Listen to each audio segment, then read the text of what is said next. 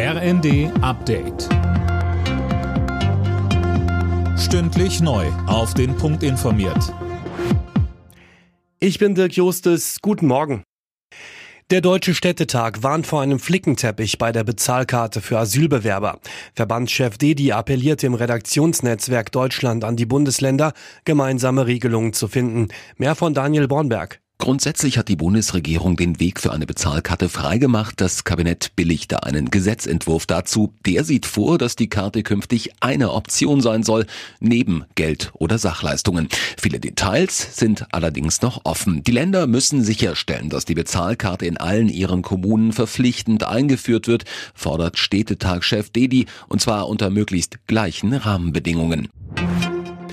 Russland hat offenbar eine interne Besprechung hochrangiger Bundeswehroffiziere über den Taurus-Marschflugkörper abgehört.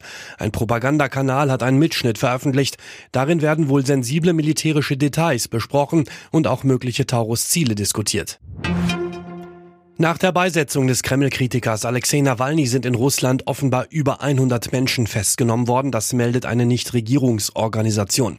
Kanzler Scholz würdigte den Mut der Menschen. Sie seien mit der Teilnahme an der Trauerfeier ein großes Risiko eingegangen, schrieb er auf X. Die Deutschen zieht es in diesem Sommer wieder mehr in den Urlaub. Laut Deutschem Reiseverband liegen die Umsätze für die Saison bereits jetzt 11 Prozent über dem Vor-Corona-Jahr. Wir steuern auf ein Rekordergebnis für 2024 zu, sagte DRV-Präsident Fiebig der Welt am Sonntag. Mehr von André Glatzel. Größter Wachstumstreiber ist demnach die Kreuzfahrtbranche. Hier registriert der Reiseverband bereits jetzt Umsatzsteigerungen von 41 Prozent gegenüber dem Vorjahr.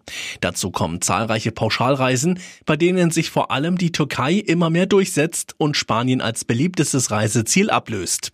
Dahinter folgen Griechenland, Ägypten und Portugal, so der Reiseverband.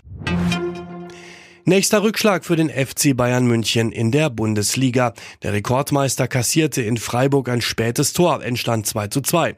Der Abstand auf Tabellenführer Leverkusen kann damit morgen auf 10 Punkte wachsen, wenn Bayer in Köln gewinnt. Alle Nachrichten auf rnd.de